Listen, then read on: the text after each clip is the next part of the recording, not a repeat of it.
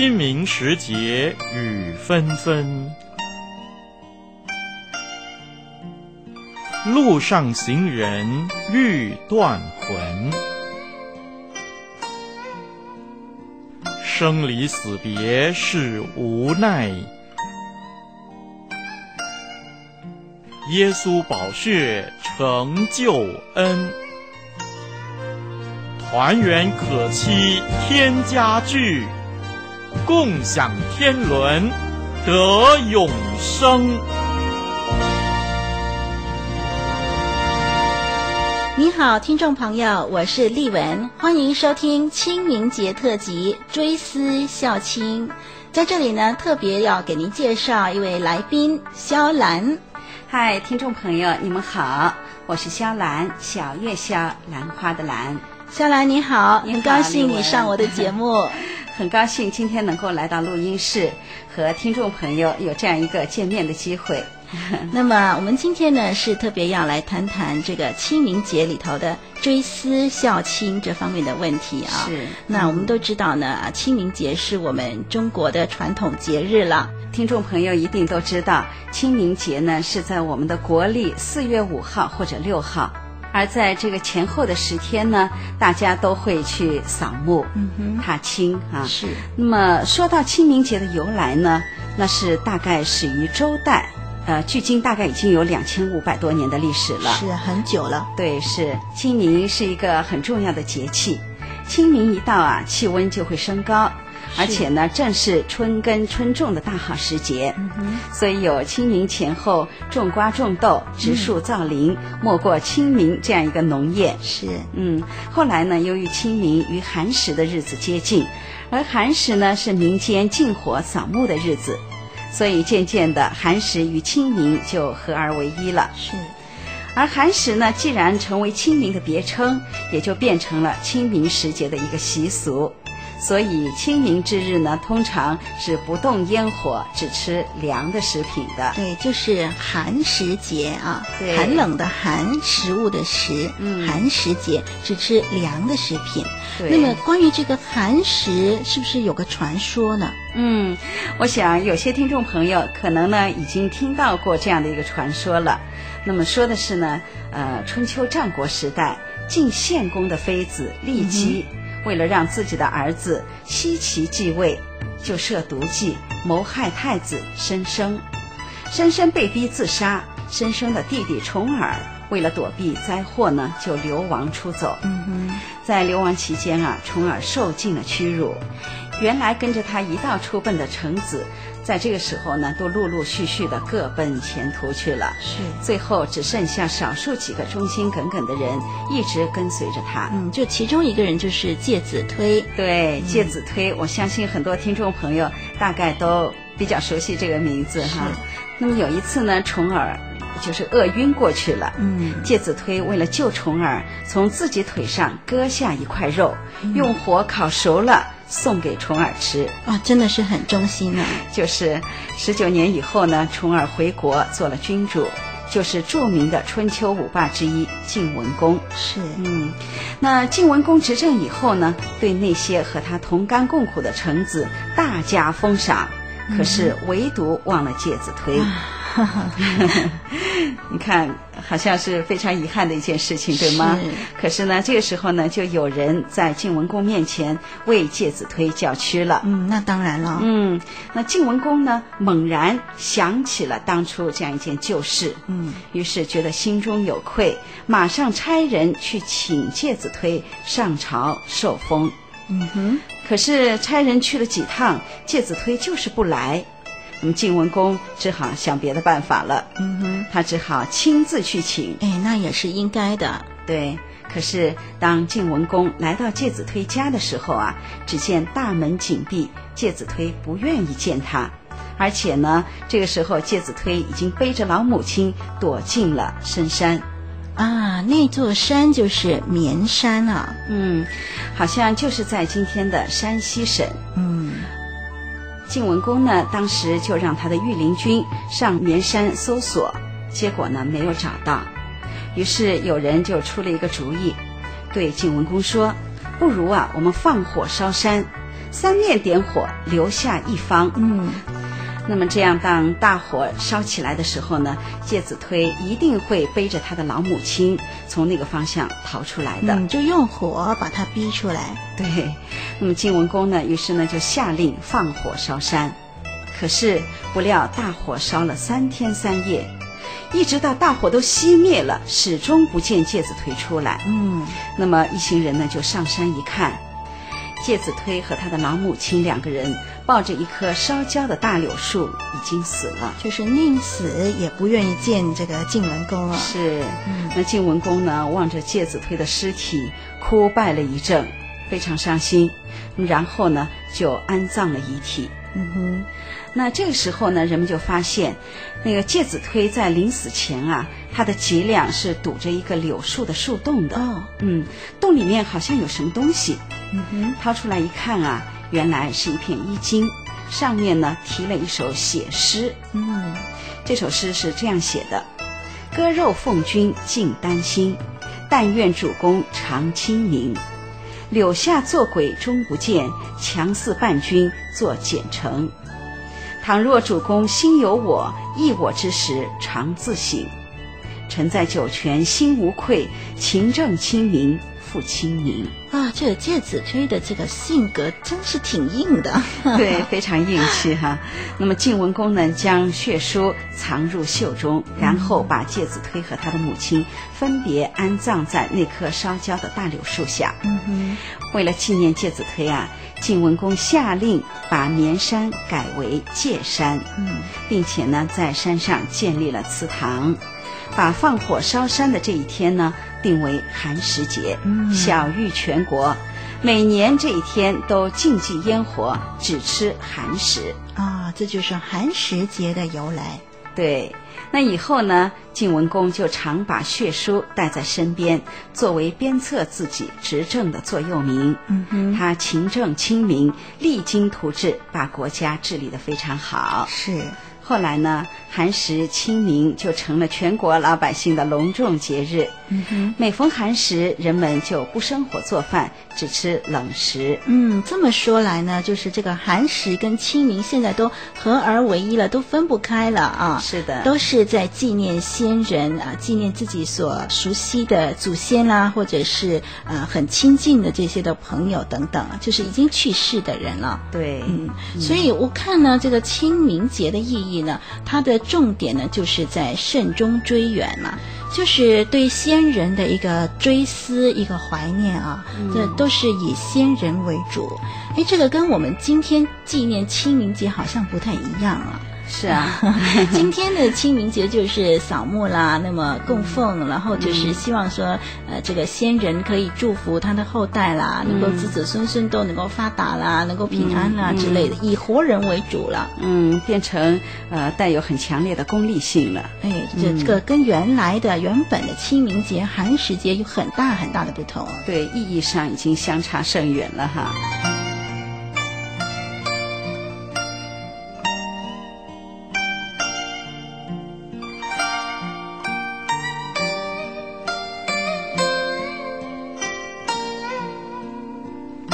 清明节、追思节，缅怀先人恩泽长，慎终追远，情不断。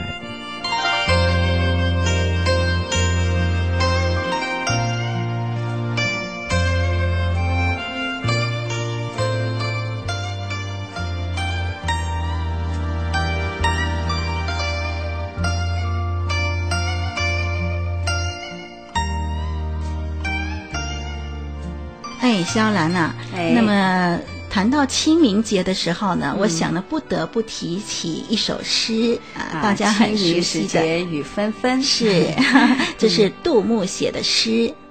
嗯、清明时节雨纷纷，嗯、路上行人欲断魂。嗯、借问酒家何处有？牧童遥指杏花村，嗯。啊，非常的悲观，啊，就说到这个清明节啊，细雨纷纷的时候啊，这段时间都是常下雨啊。嗯、那么路上的行人因为悲伤失魂落魄，那么因为这种的心情呢，就想喝喝酒消消愁了。嗯、于是呢，就问问这个牧童什么地方有卖酒。嗯、于是牧童就指着远方开满杏花的村庄。嗯，很有诗意，可是也非常的悲凉啊，淡淡的哀愁。哎，不过在这里呢，萧兰又想到了另外一首诗，嗯、同样是写清明的，那是北宋的黄庭坚所写的一首诗，哦《清明》也是叫《清明》。对，这首诗是这样的：佳节清明桃李笑，野田荒冢只生愁。雷惊天地龙蛇折，雨足郊原草木柔。人岂寄于娇妾妇，是干粉死不公侯。闲余千载知谁是？满野蓬蒿共一秋。嗯，哎，丽文，不知道你是不是也听到过这首诗？是。这首诗跟杜牧的那首《清明》呢，就表达上面就非常不同，有点不一样。对，嗯、那么在这里呢，同样说的也是清明时节哈，桃花、李花呢都已经盛开了，可是呢，野田荒冢呢，看上去还是呃飘荡着一种哀愁。是，那么那个节气呢，就是在我们中国的一个农历的节气，叫做呃惊蛰这个节气。那么清明就是在这个时节，对吗？是。那么而且呢，清明的时候常常是春雨绵绵的，所以呢，诗人在这里就写到：“雨足郊原草木柔啊。”那么这首诗的第三句，“人岂寄于郊妾妇，是干粉死不公侯”，嗯、其实呢是出于古代的两个寓言故事。哦，第一个故事呢讲的是齐国有一个人，他每天都出去。而且回来的时候呢，都是饱食酒饭，说是富贵人家请客。嗯，他的妻妾不相信。有一天呢，就尾随男人出去，结果才发现他是到坟地里向那些上坟的人乞讨剩余的酒食吃。哦，这样啊，对，回来再向他们夸耀。那么第二个典故呢，讲的就是我们刚才所说的那个介子推的故事。嗯，呃，就是介子推至死都不肯接受君王的爵位，是终于焚死在山上。嗯，那么后人呢就纪念了他。是，嗯，哎，丽文，你觉得这两首诗有什么共同点吗？啊，我觉得这个黄庭坚的《清明》啊，他最后的那句呢，非常的让人家觉得很凄凉啊。就是不管他是闲是愚啊，是是怎么样的一个人，你生前是怎么样了不起的一个人，或者是你是一个一无是处的人都好，那么好像结局都是一样，都是死后就是黄土一堆这样子啊。嗯啊，这就是我觉得杜。杜牧的诗，黄庭坚的诗，他们同样都是呃谈到一个问题，就是人最后的结局是死了，对就是呃非常的绝望啊。哎，你看这两首诗，诗人看到的都是大自然的一片生机，嗯，可是想到的却是人世间不可逃脱的死亡的命运，是表达了一种啊、呃、消极虚无的思想，是悲凉的情绪呢，在这两首诗间呢。都是萦绕在这个字里行间的。嗯，不过呢，啊、呃，这个都是从人的角度，嗯、从今世的眼光来看清明，来看死亡。对。啊、呃，但是如果我们是从永恒的角度，从属灵的角度来看的时候呢，就有分别了。嗯。就是啊、呃，虽然生前啊、呃，不管你是怎么样的人，我们最后都要面对死亡。可是，一个在耶稣基督里面的人，他死的时候，他是进入永生。那么，如果没有在耶稣基督里的人呢？那死的时候就是在最终灭亡，就是我觉得那个分别就是在主里的永生，跟在最终的灭亡的分别了。对，在最终呢，只能是绝望；是但是呢，在永生呢，那是对新的生命的一种盼望。对，如果是我们像杜牧一样，嗯、像黄庭坚一样那么的悲观啊，不管你觉得你生前是成功的啊，或者失败的，我们反正最后都是死。如果我们的想法是这样的话呢，嗯、那坦白说。说我们今生呢就不需要努力，不需要去奋斗，对，该吃就呃该吃就吃，该喝就喝，对，对吗？今天的快乐就今天享受。嗯、对。可是我觉得呃现在呢，丽文因为有这个信仰，因为丽文相信耶稣，嗯、所以在耶稣里面呢，我们看见生命还是有不同，那个结局还是有不同。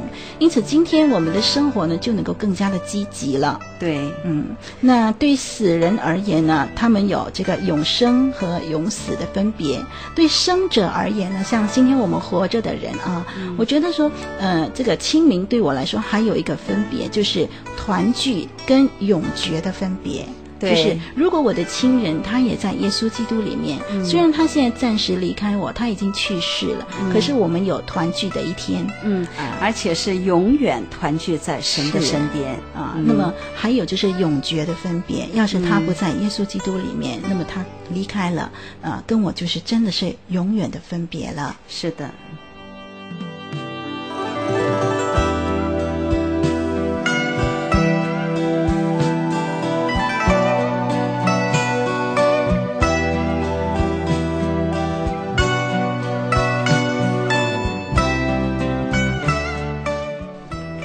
亲爱的听众朋友，不知道您对死亡有什么样的看法？那肖兰就觉得呢，人呃，肖兰自己在信主以前和信主以后对死亡的看法呢是截然不同的。嗯，呃，在信主以前呢，肖兰和普通人一样。对死亡的看法呢，总是免不了带着一种绝望，带着一种哀伤。嗯嗯，肖兰常常想起在病房里面的那一幕哈。嗯，肖兰的父母呢，其实都已经去世了。啊，常常想到在病房的那一幕，那一幕，肖兰不仅。呃，在面对自己的父母去世的时候，有一种深切的哀痛，而且呢，看到同样在病房中其他一些病人、一些亲友呢，也是面对自己的病人，呃，自己的亲人病重要走向死亡的时候，那样一种哀伤，那样一种啊、呃、痛苦。通常呢，大家都是哭哭啼啼的哈。是。那么或者呢，在亲人面前呢，强抑制住眼泪。嗯哼。啊，那这一幕情景呢，或许对您来说也并不是很陌生的。对。可是呢，不知您是不是觉察到一种奇怪的现象？这些人呢，全都是病者最爱的人，是在这个时刻哈守在身边，比如丈夫、妻子、父亲、母亲、儿女和好朋友。嗯，他们一直以来坦诚相对，是。但是当他们直接或间接参与这最后的这一呃这一个场面的时候呢，嗯，不但没有紧抓住那最后和最宝贵的机会去分享人生。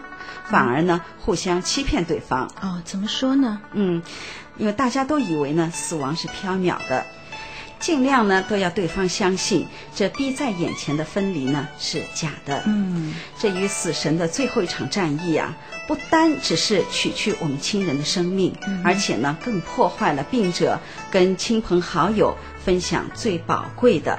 一些东西的机会是，嗯，那么所以呢，在这种时候呢，我们所有的人都免不了要悲哀一番，对吗？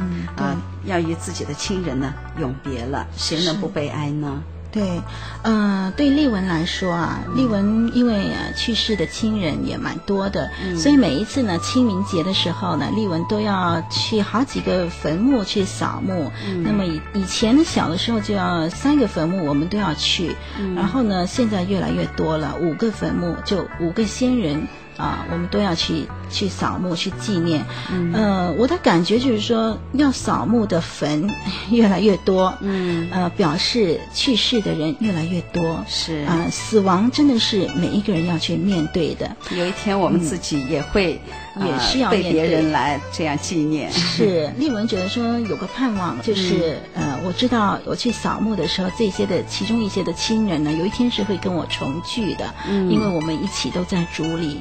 但是有一些人呢，真的就是已经永别了。嗯，那肖兰呢也有这样的体会，就是信主以后啊，那个呃对死亡的看法呢就截然不同了。嗯哼，嗯，肖兰就觉得呃。不管是自己将来要走到这一步，跟自己的亲人分别，还是现在要送走自己身边的一些亲人，嗯，那么这个时候呢，都不会像以前那么绝望，那么哀伤，嗯，只当是把这位自己最亲的这位呃亲人或者是朋友呢，嗯、呃，送上一段新的旅程。哎，是，嗯，暂时的告别。对，不知道您有没有在机场送别朋友的经验？嗯哼，也不知道你有没有啊、呃，跟移民到远方的好朋友说再见的这样一种经验？哎哎，您明明知道可能没有再机没有机会再见到对方了。因此呢，你还是会洒下一些眼泪哈，因为马上要分别了。是，但是呢，在眼泪背后还是有欢心，嗯，因为你知道自己的朋友会到一个更好的地方去。是是，嗯，有一位医生啊，就呃曾经分享过他这样一个体会。这位基督徒的医生哈，他曾经这样说过：他说，我经常要迎接生命的诞生，嗯，也经常要目睹死亡。很多时候，我会觉得自己好像一个船长，一方面欢迎乘客登上这艘名叫“金生号”的船，而另一方面呢，我又跟离船登岸的人说再见。嗯，我知道总有一天我自己也会上岸，但我不但不害怕，反而会满怀希望的期待这个日子的来临。嗯，我深信这是一个快乐的旅程。嗯，我要回到天家去见我在天上的父亲。是，嗯，哇，这个就是一个很大的盼望，在耶稣基督里面的盼望。对，那死亡对我们来说是回天家啊，跟家人来团聚，而且是在一个非常美好的地方团聚。是在主里的分别呢，是短暂的分别，总会有相聚的一天。对，圣经就告诉我们，主耶稣去到天家，为我们预备很多的地方。而这些地方呢，都是好的无比的地方。嗯。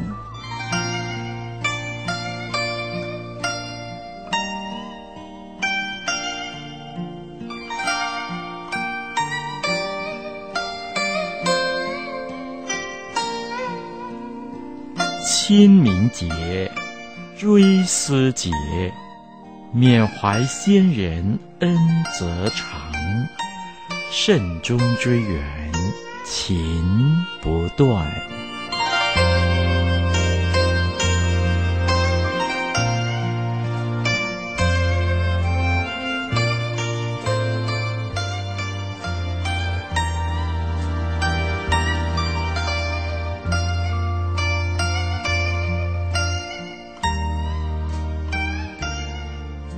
说到清明节呢，我们就很容易想到呢孝顺这方面的问题了。嗯，呃，有很多的人觉得说啊，信耶稣的人啊，因为他们都没有去呃拜祭啦，所以就是不孝顺啊。嗯，呃，那么到底这个清明节跟孝道之间的关系怎么样呢？嗯，我想我们来请我们的江牧师来谈谈这方面的问题吧。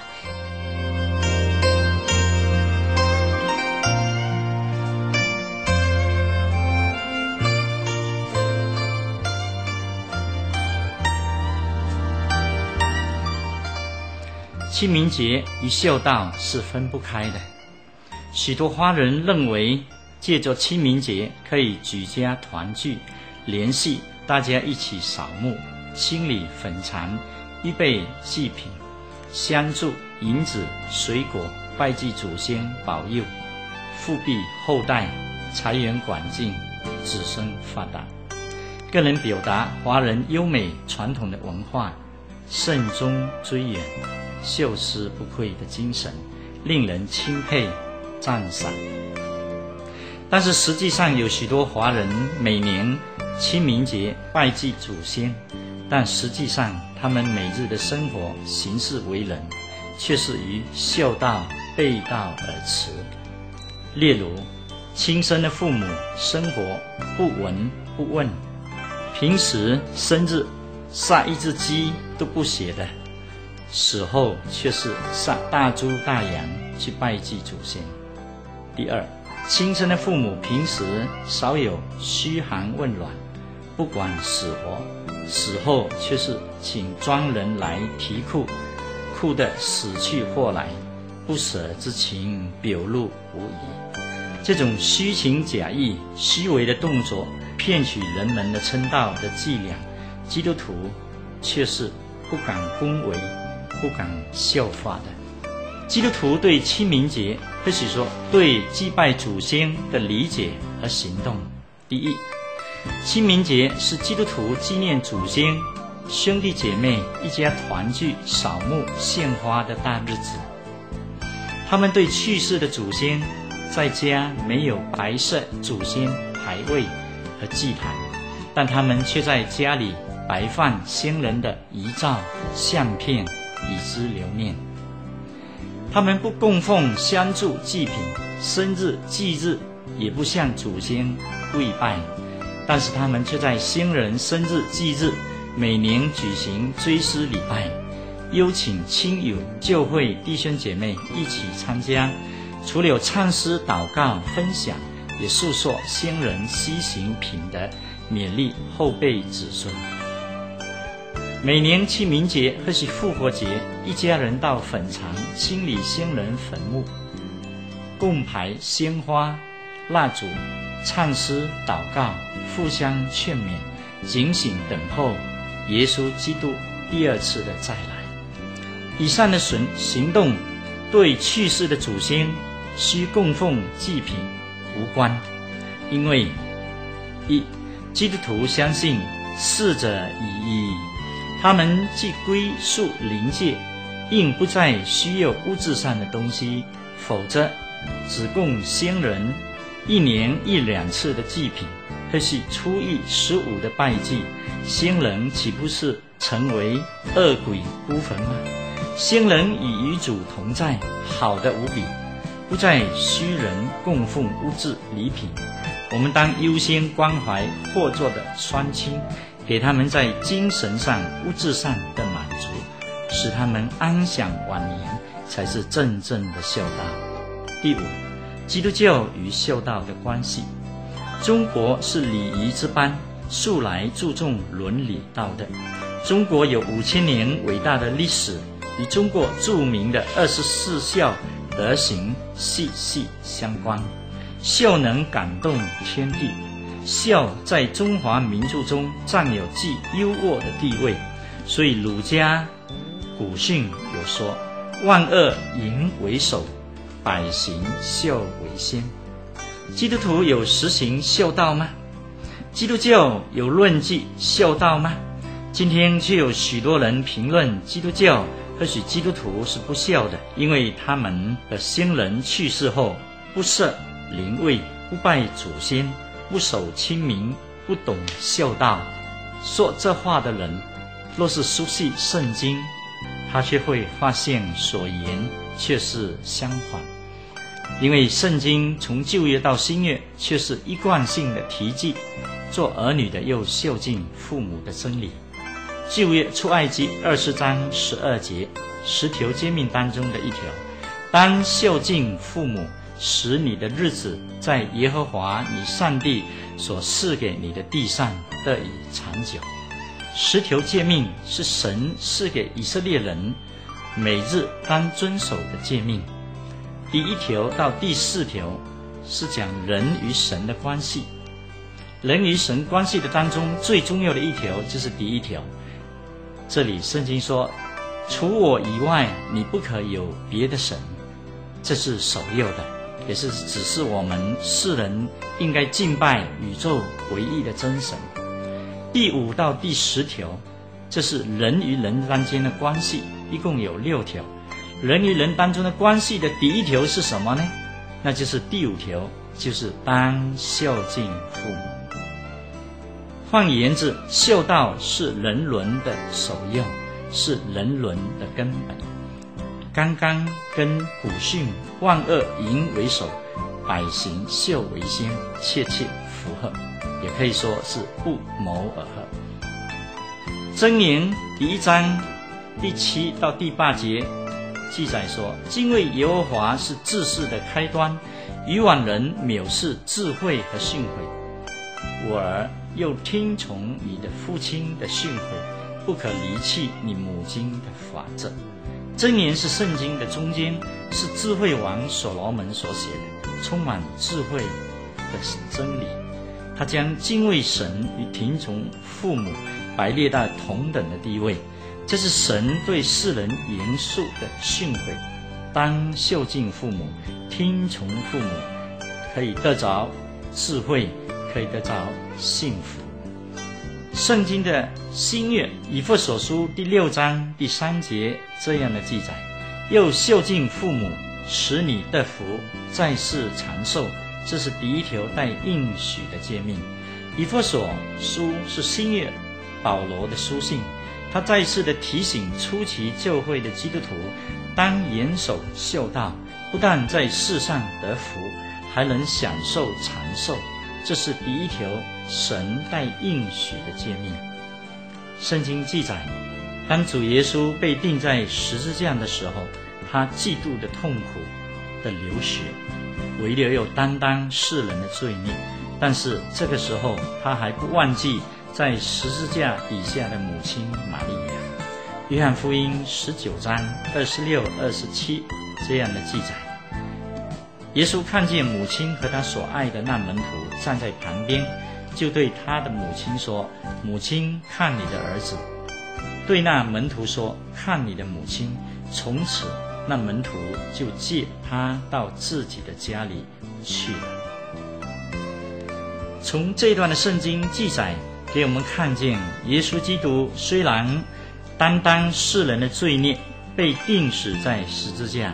但是他却没有忘记肉身的母亲玛利亚，把他安排到他所爱的门徒约翰的家里安度晚年。基督徒的孝道是注重父母活着的时候，是非常现实、非常真实的一件事情。清明节与孝道是分不开的，清明也与基督徒的信仰伦理分不开的。基督徒对祖先不设灵位，不拜祖先，不供三牲祭品，也不等于不孝、不敬、不关怀、不理会祖先。信仰一个名词，虽然是抽象的，但是信仰的果效却是带来生命的改变，行为生活上的充实，是人人有目共睹的。清明节对基督徒来说，是我们与已故的亲人挚爱短暂的分离思念，那积极荣耀喜乐的盼望，是我们将来在添加永恒团聚，那才是我们最终的目的。谢谢。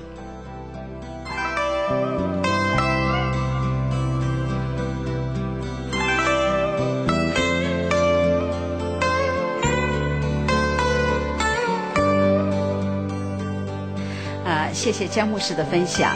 那么听了这个分享以后呢，肖兰也觉得，其实我们对父母生前的孝敬，比死后的拜祭呢，嗯、其实是更实际的。是的。那么我们的网络上的朋友，呃，我相信呢，您对这个清明节也有您个人的看法吧？嗯、那我们非常的欢迎您来到活水之声网站的这个交流版来发表您的意见。是。那我们这一集的节目就跟您谈到这儿了。嗯、我是丽文，我是肖兰，再会，拜拜。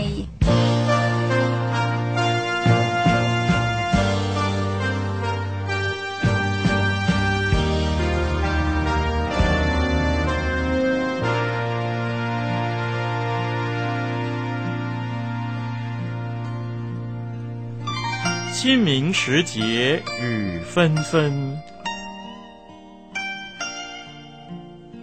路上行人欲断魂，生离死别是无奈。耶稣宝血成救恩，团圆可期天家聚，共享天伦得永生。